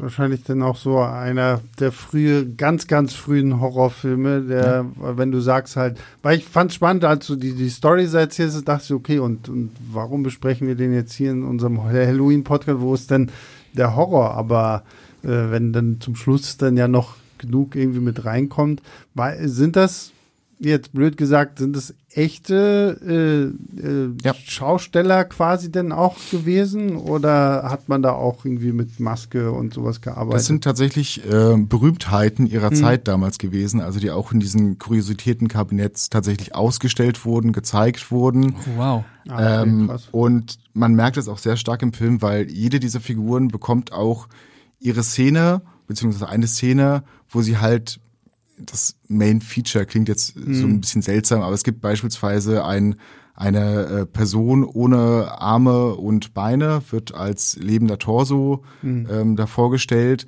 Und man sieht halt, wie er sich eine Zigarette anzündet. Und das macht er halt tatsächlich nur mit dem Mund. Und das mhm. ist, ist Wahnsinn. Aber du merkst, das ist so ein bisschen, so ein bisschen auch den Trick vorführen mhm. irgendwo. Na gut, das ist ja, das ist ja auch eigentlich genauso die Zeit von diesem P.T. Barnum Genau, gewesen, ja, so, ne? ja. Der ja dann da mit seinen äh, kuriosen Ausstellungsstücken und Menschen da irgendwie durch die Gegend gefahren ist und sowas alles. Äh, ja, klingt, äh, klingt echt spannend. Könnte, also, könnte man sa dann sagen, das ist ein Ensemblefilm einfach? Also ist es wirklich so, dass der jedem der Charaktere seine Zeit gibt und am Ende ist das dann irgendwie so eine eskalative Spirale? Es, es gibt im Endeffekt zwei Liebesgeschichten, die im Mittelpunkt stehen. Einerseits die Liebesgeschichte zwischen den beiden kleinwüchsigen ähm, Franz und ah, ich glaube, sie heißt Lisbeth irgendwo. Die haben auch ähm, deutsche Wurzeln, also sprechen auch im Film öfter mal Deutsch. Es gibt deutsche Dialoge dann da drin. Und dann hat man so noch als irgendwie so gefühlt, als wenn es für das Otto-Normalpublikum halt damals nötig gewär, äh, gewesen wäre, noch eine in Normale Anführungszeichen. Ja, an, normale Liebesgeschichte da irgendwo drin, die so nebenbei erzählt wird und die einfach theoretisch auch so ein bisschen egal ist. Wurde so reingeschrieben irgendwo, quasi, genau. oder was? Ja. Aber du Mhm. hast, man hat immerhin da ähm, positiv besetzte Figuren, die halt nicht zu diesem äh, Freaks-Ensemble gehören, die aber die Person als, als gleichwertig, ähm, als gleichgestellt behandeln. Also man hat zumindest da ein positives Gegenbeispiel zu der fiesen, ich glaube, sie heißt Cleopatra oder sowas oder ähm, müsste ich, müsste ich nochmal nachgucken. Aber auf jeden Fall zu der bösen Antagonistin da. Ja. Ja, ähm, klingt sehr, sehr interessant. ja, klingt wirklich spannend. Kriegt man, kriegt man den irgendwie noch? Ist wahrscheinlich auf YouTube Kann ich mitbringen. so, Der ne? ist tatsächlich, tatsächlich kann man sich den, ich bringe den hier mit. Aber man kann ihn sich auch im Netz anschauen. Ja. Nein, aber ich meine, weil gerade so diese 30er, ja, diese alten Filme Ja, ja. kriegst du ja teilweise in, zumindest für ihre Zeit, noch guten Qualität irgendwie auch auf YouTube. Ja, ja, definitiv, sehen, da gibt's ne? einiges zu finden, Ähm, ja. Ganz spannend ist vielleicht noch zu erwähnen, dass halt der Regisseur selber auch jahrelang im Zirkus gearbeitet hat und dementsprechend auch Ah, mit, mit okay, den wow. ähnlichen Figuren Das unterwegs war. halb dokumentarischer Ja, ja, wirklich, Film ja, eigentlich wirklich so, so. ne? So, so Zeitzeugnis 30er Jahre, wie sind halt diese äh, Klingt dann auch so ein bisschen so, als wenn er sich auch mit dem Film so ein bisschen entschuldigen wollte. Ja, weiß ich nicht. Oder verarbeiten. Vielleicht, nee, Oder vielleicht verarbeiten auch so. verarbeiten, genau, plus im Endeffekt auch zeigen, ey, das sind auch ganz normale Mhm. Menschen. Also Ja. kein Grund, die auszustellen irgendwo. Müsste man mal sehen, wie der, wie der damit. Äh, Ja. Das ist, das ist interessant, Da gibt es ja. tatsächlich, ist jetzt wie ich, ich, komme heute mit den schönen Skurrilen. aber Kennt ihr die Serie My Name is Earl? ja, ja, ja. ja. Mhm. Da gibt's ja auch so eine, so eine Episode, wo, wo er sich, also für, für alle, die es nicht kennen, My Name is Earl, äh, so, so, so ein kleinen Ganove, der irgendwie einen Unfall hat und im Krankenhaus schreibt er halt so eine Liste mit all den Sachen, die er in der Vergangenheit irgendwie, wo er was Böses gemacht hat und er versucht jetzt halt, das alles wieder gerade zu rücken. Und es gibt eine Episode, wo es genau darum geht, dass er sich lustig gemacht hat über ähm, diese in Anführungszeichen Freaks, weil da in dem Ort, wo er wohnt, da gibt's, wo gab's wohl dann immer so, so ein, auch so eine Art Zirkus und da gibt's halt so eine Frau mit Bart und Kleinwüchsige und so, so ein Jungen, der hat dann irgendwie so, so Schweinsfüße äh, als Hände und also ist natürlich auch so ein bisschen überspitzt und da geht er dann halt auch hin und äh, muss sie, sieht sich ja dann auch so ein bisschen so mit seinen eigenen Komplexen da ja dann auch äh, konfrontiert und da geht's dann auch darum. Und der eine äh, möchte eigentlich äh, Immobilienmakler werden und die andere ist Innenausstatterin und so so dass du dann halt so dieses okay hinter diesen Freaks in Anführungszeichen stecken halt einfach fucking stinknormale Menschen so, ne? Mit ihren eigenen Ängsten, Wünschen, Träumen, Glück, Liebe und so. Das finde ich spannend. Und Das klingt hier ja auch so, also gut, jetzt My Name is Earl ist natürlich Sitcom, ne? Das ist nach 20 Minuten ist der Konflikt gelöst und alle sind happy und dann ist gut so, aber Aber My Name is Earl ist super. diese tolle Serie. Ja, Ja, ja, ja. Schade, dass die äh, abgesetzt wurde Mhm. dann nach vier Staffeln.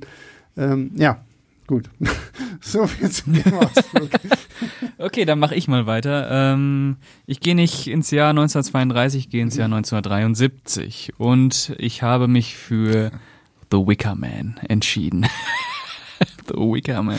Stefan lacht schon. Ja, Stefan macht das ist ein glücklich. besonderer Film. Ja. Ja, ist es wirklich. Äh, von äh, Robin Hardy. Und es geht um einen Polizisten, gespielt von Edward Woodward, der ähm, auf die Insel Summer Isle geschickt wird. Die liegt an, vor der Küste von Schottland, weil ein Mädchen verschwunden ist. Und er muss auf dieser Insel ermitteln, wo dieses Kind abgeblieben ist. Und er kommt da an und äh, wird nicht gerade freundlich empfangen und merkt, dass er nach und nach in einen Kult, heidnischen Kult gerät, der angeführt wird von Lord Summer Isle, gespielt von Christopher Lee mit einer unvergesslichen Performance. Ähm, genau, und das ist auch wieder, wie bei der Exorzisten, Horrorkrimi, wenn man es ganz oberflächlich bezeichnen möchte. Es ist eine Mischung aus ähm, ja, Kindersuche und Okkulthorror. Wurde dann 2006 auch nochmal äh, neu aufgelegt mit Nicolas Cage in der Hauptrolle. Auch ganz wild der Film, ganz, ganz wild. The Beast! Not the Beast. Ja, ja. Genau, und ähm, das erste Mal in Deutschland ist The Wicker Man tatsächlich erst 2009 erschienen. Äh, obwohl der Film aus 1973 ist. War dann auch lange Zeit nicht synchronisiert, bis er dann, boah, ich glaube, der ist in diesem Jahr das erste Mal synchronisiert erschienen. Genau, und Sebastian wollte, glaube ich, bei diesem Film auf ein Thema zu sprechen kommen. Genau, weil der gute Pascal hat mir die Blu-ray äh, geschenkt. Vermacht. Vermacht. Vermacht. Und äh, wollte ich mir eigentlich letztens reinhauen und dann lese ich nur hinten wieder, okay, Kinofassung und Director's Cut. Final Cut. Und Final Cut, also es sind da auch, glaube ich, auf der Blu-ray irgendwie drei unterschiedliche Schnittfassungen. Ich glaube, da ist sogar noch eine drauf, oder? Das weiß ich ja, nicht mehr. Auf hm. jeden Fall war ich überfordert, weil es halt so, weil wenn Kinofassung und Director's Cut sind, wenn ich sowas das erste Mal gucke, entscheide ich mich eigentlich fast immer für den Director's Cut. Mhm. mhm. Weil ja, ich mir ich immer auch. denke, so, na okay, wenn das halt so die Vision des Regisseurs ist, dann nehme ich erstmal das, bevor ich mir dann, wenn mir der Film gefällt, irgendwann nochmal sage, okay, und jetzt schaue ich mir einfach mal nur so die Kinofassung an, um das äh, zu unterscheiden. Aber hier dachte ich schon, okay, das ist ja fast wie bei Blade Runner mit äh, Final ja, ja. Cut, Final Cut 2 und äh, endgültiger Final Cut und sowas alles. Jetzt sag mir bitte, welche Fassung soll ich denn gucken? Den Final Cut. Final Cut, ja. Genau, ja, ja. Den, der Final Cut ist äh, für mich die beste Fassung. Äh, die wurde nochmal ein bisschen neu strukturiert. Es kam auch nochmal ähm, neues Material hinzu, was dieses ganze Setting, dieses unfassbar helle, aber super creepy Setting. Es hat schon so ein paar Midsummer-Vibes, mhm. äh, der ja auch definitiv eine der Inspirationen von äh, Ari Aster gewesen ist. Ähm, genau, der Final Cut. Also ich finde, das ist die rundeste und das ist die stimmungsvollste und das ist die schaurigste und die beste Fassung. So. Sehr gut. Ja, unbedingt gucken. Oder Stefan? Der Film ist absolut wild. Also, das ist tatsächlich, also wenn man das Remake mit Nicolas Cage kennt, der Originalfilm ist komplett anders. Mhm. Äh, es ist wahrscheinlich auch einer der Mitbegründer dieses Folk Horrors ja, ja, so. Auf jeden Fall. Mhm. Ähm, die, die sich immer in so einer seltsamen Zwischenebene zwischen das ist eine, eine reine dokumentarische Beobachtung und ein, ein Krimi und tatsächliche Horrorelemente. Mhm. Wie du schon sagst, das Ganze spielt meistens am Tag und das ist per se erstmal weniger gruselig als irgendwas äh, in der Unsichtbarkeit der Nacht zu haben. Aber in diesem, diesem Dorf sind alle so merkwürdig. Ja, es, es, es stimmt einfach nicht. Aber man kann nicht sagen, was hier nicht stimmt. Das ist wie ja. bei Midsommer. Du kommst da an mhm. und merkst du, die Leute sind irgendwie, ja, die reden schon mit mir, aber mhm. willkommen bin ich nicht. Die akzeptieren mich gerade und dann wird's immer seltsamer. Irgendwann kommt er ja dann so nach und nach auf die Schliche, was da abgeht. Und es ist so, ach, es ist schon sehr unangenehm, das zu sehen. Also auch mit dieser Musik. Die ja, richtig. Ja, ja, die ist auch sehr. Ja, ja das, ich finde den äh, echt grandios. Also was ähm, man auf jeden Fall an dem Film ähm, gut hat, ist so dieses Gefühl von, man ist der Außenseiter. Das kann man. Und man ist ausgeliefert. Genau, ja, ja, das, das kann man sehr gut, sehr gut nachvollziehen. Ja. Ja, so genau, dieses, dieses Ausgeliefertsein von Menschen, wo man nicht weiß, wie man da eigentlich dran ist. Einfach, das ja. ist so. Ja, und natürlich ein absolut unvergessliches Ende. So die letzten fünf Minuten, ähm, die sind echt heftig. Die sind echt heftig. Ziehen dir die Schuhe aus, ja? Die machen dich echt fertig, das haut rein. Ja. Ja. Aber das Remake mit Nicolas Cage ist natürlich auch irgendwie so ein Kuriosum. Äh, das kann man sich auch gerne mal angucken. Wobei ja diese Not the Bees Szene im Deutschen ja leider nicht dabei ist. Die gibt's ja nur in der, äh, äh, in der englischen Fassung. Im Deutschen ist das ja leider rausgeschnitten, deswegen müsst ihr die irgendwie mal importieren. Ist auch sehr, sehr wild, was Nicolas Cage da auf der, auf der Insel so treibt. Ist, die Dialoge und die Monologe da teilweise ist schon auch eine Nummer. Ja. Wickerman bekommt man aber inzwischen ganz normal im Handel, ja? Also das, das Remake. Ja, ja. ja, ja, genau. Also, nee, nicht äh, das Remake, das Original. Ach, das Original. Ja. Also das Remake kriegt man, glaube ich, wie gesagt, nur in dieser, ohne diese Not the Beast-Szene oh. leider. Äh, ansonsten hätte ich den natürlich. Ähm, das Original gibt es inzwischen in mehreren Fassungen. Also die, die ich Sebastian geschenkt habe, das war, glaube ich, die erste Fassung, wo dann auch wirklich alle drei, alle drei Fassungen drauf mhm. waren. Und dann ist jetzt vor ähm, vor ein paar Monaten oder letzten Monat erst ist die 4K-Version dann auch noch mhm. erschienen, wo äh, alle Fassungen auch drauf sind, die ich jetzt habe. ja. Ja, toller Film. Ja.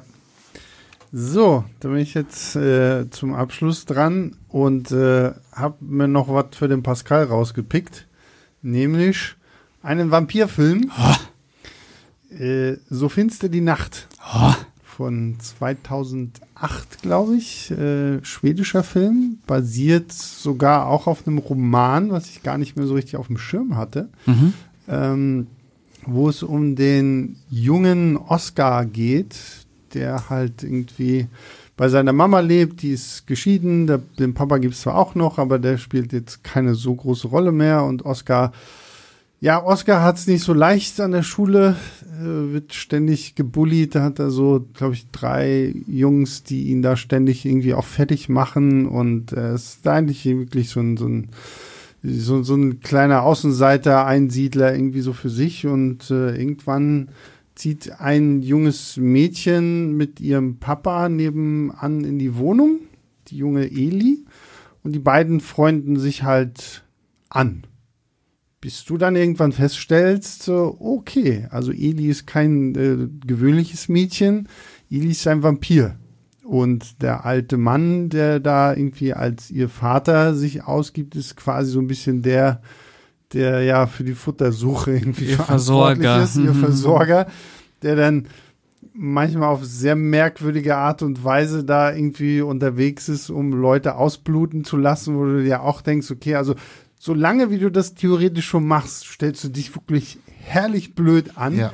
dass du teilweise irgendwelche voll beleuchteten Park gehst und da irgendwelche Leute an der Schnur vom Baum hängen lässt, mhm. um die dann ausbluten zu lassen und dich dann wunderst, wenn auf einmal irgendwelche Hundchen vor dir stehen, weil äh, Herrchen und Frauchen gerade noch den Nachtspaziergang machen oder so das ist manchmal ein bisschen merkwürdig, also so, so grundsätzlich, vor allen Dingen, was ich halt auch schön finde, ist so, so zum Schluss so, so diese Geschichte des alten Mannes, die ja dann quasi irgendwo so ein bisschen so unterschwellig mit aufgegriffen wird, so wenn man dann auch an Oscar denkt und so, ne. Äh, das fand ich irgendwie ganz spannend und allgemein finde ich einfach so diese Chemie, weil es ist, glaube ich, auch unglaublich schwer, so, so einen Horrorfilm zu machen, so, so basierend auf so, so Jungdarstellern. Mhm. Ne? Und ich meine, die sind ja hier, ähm, es geht ja auch sehr, sehr liebevoll eigentlich mit den beiden um. Ist ja auch wirklich irgendwie so, so ein bisschen so Coming-of-Age-Story und ja, erste Liebe irgendwie auch und äh, wie die irgendwie zueinander finden, wie er dann wie spät er auch checkt, was mit ihr so wirklich los ist und so. Und der Film ist halt, ja, wir hatten jetzt schon so viele Horrorfilme, die eigentlich nicht so richtig Horrorfilme per se sind und so finster die Nacht ist jetzt auch nicht zwingend wirklich so, so Horrorfilm, aber so er hat schon, wenn er dann blutig sein mhm. möchte, dann kann er das auch mhm. und äh, ist da einfach wirklich, also ich mag den wahnsinnig gerne, einfach weil er auch sehr atmosphärisch ist, er hat auch so, so eine, so eine, elegische äh, Ruhe so in sich, so der, der, der plätschert so gefühlt einfach so, so ein bisschen vor sich hin und hast halt trotzdem diese Geschichte von dem Jungen, der halt dann, wenn er dann auch irgendwie anfängt, so, ah, jetzt muss ich ja ein bisschen Kraftsport machen und so. Die Szenen sind so gut. An der Schule und sowas alles und wie sie auch so ein bisschen dann so diesen Einfluss auf ihn einnimmt, so, so ja, du musst dich wehren, so, du, du kannst dich hier nicht ständig rumschubsen lassen und sowas alles finde ich ein sehr, sehr schöner Film. Und äh, ja, das ist tatsächlich sogar einer der Filme, wo ich sage, da gefällt mir sogar das Remake zu. Ja, würde ich auch sagen. Von, von 2010 von Matt Reeves ja. mit äh, Chloe Grace Moretz in ja, der sehr äh, gut, sehr gut. Hauptrolle. Wo ich wirklich auch skeptisch, weil ich liebe so finster die Nacht. Und als dann halt irgendwann rauskam, so, okay, jetzt machen die Amis da auch schon mhm. wieder irgendwie so ein Remake, dachte ich so, ah, kann ja nichts werden. Aber doch, den finde ich tatsächlich auch sehr schön. Habe ich auch äh, sehr lange nicht schauen wollen und dann mhm. habe ich habe ich es irgendwann mal gemacht und war dann doch überrascht, wie ja. gut er dann ist. Also so finster die Nacht äh, ist hervorragend. Es ist ja ein wirklich äh, sehr sehr eine sehr sehr zärtliche Außenseiterstudie, die auch schaurig ist, wenn es mhm. dann äh, zu den Horrormomenten kommt. Die sind ja dann auch heftig äh, teilweise. Also äh, allgemein hat er ja sehr viele Momente, die einfach unangenehm sind, die mhm. die dann auf wo wo diese kindliche Unschuld so wirklich geraubt wird. Man ist dabei, wie das ja. passiert. Ähm, und äh, das Remake kriegt das auch gut hin. Nicht so gut wie das Original ja. natürlich, äh, aber trotzdem ist der sehenswert. Äh, ich habe das Remake nicht gesehen. Mhm ich spreche dementsprechend nur übers Original. und meine, der hat eine der tollsten Selbstverbrennungsszenen aller Zeiten ähm, da Im tatsächlich drin im Krankenhaus. Ja. Das ist der Wahnsinn, wie sie da in Flammen tatsächlich aufgeht und das, der ganze Raum davon einfach eingenommen wird. Das ist so unangenehm, sich das anzugucken. Ganz stark. Richtig gut. Feuer, Feuerio. Feuer. Sonst habe ich tatsächlich, es, es gibt so gewisse Kleinigkeiten, mit denen ich so ein bisschen ein Problem habe bei dem Film, weil ich finde, dass sie teilweise doch sehr weltfremd wirkt, dafür, dass mhm. sie ja eigentlich in der Gesellschaft lebt, also zwar nicht, zwar nicht wächst, aber trotzdem existiert und gerade mit ihrem Diener beziehungsweise ähm, wie sagt man Familia. Familia, genau. Ja, genau. Ja, was ist der deutsche Begriff dafür? Ich weiß nicht. Keine Ahnung. Ja, Vertra Vertrauter, genau, Vertrauter, Vertrauter tatsächlich. Ja, Untergebener. Ähm, genau, dass sie äh, das zumindest über den ja ein bisschen irgendwo Neuigkeiten erfahren müsste oder zumindest nicht wie vollkommen aus der Gesellschaft entfernt äh, wirkt. Das, das hat mich immer so ein bisschen ja. gestört. Hat mich gar nicht so gestört. Ähm, passt, finde ich, zu dieser Figur, die als Kind, die niemals erwachsen werden durfte, die immer entrückt bleiben wird in dieser Welt. Äh, natürlich lebt sie in der gesellschaftlichen Mitte, äh, aber ich finde, das passt. Es unterstreicht auch nochmal, weil Oscar lebt auch in dieser Mitte und ist auch entrückt. Also wer weiß, an welchem Punkt sie damals ähm, diese Erfahrung gemacht. Also ich verstehe, was du meinst, hat mich aber nicht gestört. Es war eher ähm, passend für dieses, für dieses entrückt sein, was sie ja letztendlich auch auf ihre ja. Weise jeweils sind. Ja, kann ich auch verstehen, aber ich, ich finde halt auch, was, was du schon meintest, Pascal, so wenn man sich halt auch anschaut, offensichtlich pickt sie sich ja auch genau solche Leute raus, die ja selber nicht so wirklich viel mit der Gesellschaft irgendwie zu tun haben wollen, weil ich glaube, der Oscar wäre halt auch einer, der sich sagt, ja, perfekt, lass irgendwo, wo ich mit Leuten nicht so viel am Hut mhm. haben muss und äh, dann, dann regeln wir das schon irgendwie so. Aber ich fand halt einfach auch spannend, so diese, dieser Grundgedanke, den, ich glaube, das habe ich das erste Mal wirklich, so blöd es klingt, ein Interview mit einem Vampir gesehen, wo du ja hier mhm. Kirsten Dunst hast, die ja dann auch als kleines Mädchen zum Vampir wird, die das ja dann auch später anspricht. Also, du weißt gar nicht, wie das ist. Ich renne hier als Zwölfjährige mhm. durch die Gegend, bin schon eigentlich 60, 70 Jahre alt und ich habe auch Gelüste, mhm. die ich halt überhaupt nicht ausleben kann. So und ähm, so dieses Thema halt, das, okay, ich bin halt mit zwölf irgendwie gebissen worden und zum Vampir geworden und bin zwar unsterblich, aber werde auf ewig immer so nur für die Außenwelt dieses kleine Mädchen sein. So, das ähm, finde ich sehr, sehr spannendes äh, Thema. Irgendwie. Ja. Das ist, und der Film macht es wirklich echt sehr, sehr äh, rührend auch ja. irgendwo. Das ja, der geht ans Herz. Gemacht, ja. mhm. Ich finde ihn tatsächlich auch sehr traurig, muss ich sagen, weil absolut, Oscar absolut. ist eine tieftraurige Figur, absolut, die ja sowohl in der Familie, also Mutter alleinerziehend, hat keine Zeit für ihn. Der Vater hat scheinbar einen neuen Freund jetzt, mhm. jetzt irgendwo. In der Schule wird er aufs übelste ja, ja, gemobbt und drangsaliert. Das ist super mhm. unschön. Und selbst diese Beziehung zu Eli, ich meine, im Endeffekt sehen wir ja, was mit ihrem alten Vertrauten passiert ja, irgendwo, der ja auch irgendwann mal ein Oscar war. Ähm, und dass die Beziehung zwischen, zwischen ihrem alten Vertrauten und ihr auch nicht mehr so hundertprozentig richtig ist. Und dementsprechend fragt man sich natürlich so am Ende des Films, was. So ein Teufelskreis, genau, ne? weil du hast das Gefühl, du siehst schon Oscars Zukunft ja. durch den ja. Vertrauten, den sie halt mal ja. hatte, so, ne? Und äh, das, ja, ja, so. Also es ist ein sehr schwermütiger, melancholischer Film. Absolut, irgendwo. absolut. Ja. Gibt's auch auf Paramount Plus, falls man ihn äh, nachholen möchte. findet man auch da. Sehr gut. Und ähm, ja, damit glaube ich, haben wir unsere Auswahl an schaurig schönen Filmen hier jetzt auch äh, vollbracht. Gibt es noch irgendwas? Habt ihr, komm jetzt, es ist schon so, so viel Zeit vergangen. Habt ihr noch irgendeinen kleinen Geheimtipp? Irgendwas, was so spontan einfällt? Komm, Pascal. Ah, ich hab, Guck in deine Richtung. Guck in deine Richtung. Ich überlege die ganze Zeit, was ich in letzter Zeit gesehen habe. Ich gucke ja gerade so viele Horrorfilme. Ja, ich habe, ähm, ich habe äh, Dolz gesehen. Dolz von ich, 1987 vielleicht von Stuart Gordon, der auch Reanimator gemacht hat. Mhm. Äh, der hat äh, einen Puppenhorror gemacht um äh, eine Familie, die ähm, irgendwo hinfahren möchte. Ich weiß gar nicht mehr wer. Der Wagen bleibt liegen und in der Nähe ist ein Haus, was von zwei Personen betrieben wird, die vielleicht tüdelig ältere Herrschaften sein können, aber vielleicht auch problematisch sein könnten. Äh, und da kriegen die, ähm, da dürfen die übernachten und es kommen dann noch ein paar andere Personen, die bei einem Sturm äh, liegen bleiben dazu und stellt sich dann nach und nach raus, dass äh, diese Personen, die da wohnen, Puppenmacher sind und die Puppen haben ein Geheimnis. Die bringen ein Geheimnis mit sich und ich fand, das war ein richtig schönes, stimmungsvolles Erwachsenenmärchen. Ähm, so richtig schön 80er Jahre auch. Mhm. Äh, Dauert, glaube ich, 80 Minuten oder so, geht richtig gut runter. Ähm, falls ihr mal wieder einen klassischen Horrorfilm sehen ja. möchtet, Stuart Gordon, eh ein toller Regisseur, kann ich euch den ans Herz legen. Ich habe jetzt tatsächlich endlich mal den, den Film von Lee Cronin nachgeholt, äh, hier The Hole in the Ground. Mhm. mhm. Lee Cronin hat ja jetzt hier das Evil Dead Rise, äh, den Evil Dead Rise Film gemacht, quasi die weiß ich, kann man fort, nee, ist ja keine Fortsetzung. Weil äh, der nächste Film in der ja. Evil Dead Reihe, wir haben ja heute schon über Army of Darkness gesprochen. Und ich hatte mich gefragt, Lee Cronin, so, wer zur Hölle bist du so? Und mm. dann habe ich halt irgendwie rausgekommen, okay, es gibt ja noch diesen Klingt persönlich. ja, ich habe ihn angerufen. Ey, wer bist du? du Warum machst du hier sowas? Was willst du von mir?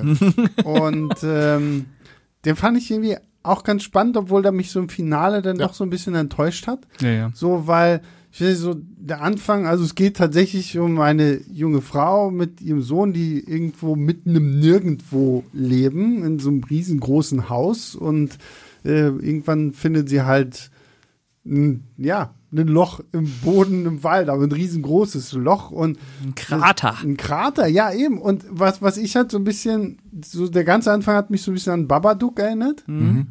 Und dann kommt so dieses Final, weil du, du baust dir natürlich so beim Gucken schon so Theorien auf, was es hat es mit diesem Loch auf sich und bla bla bla. Und ich finde, da hat mich der Film dann so ein bisschen enttäuscht, so in dieser letzten Note, so wenn du so ein bisschen mehr erfährst, so was hattest du jetzt mit diesem Loch auf sich. Ja. Äh, trotzdem fand ich den so, hat schöne Bilder gehabt, war gut inszeniert. Schön inszeniert, äh, atmosphärisch schon, aber so, so die, die Story war mir dann am Ende so ein bisschen so, ah, da hat so der letzte Kniff gefehlt.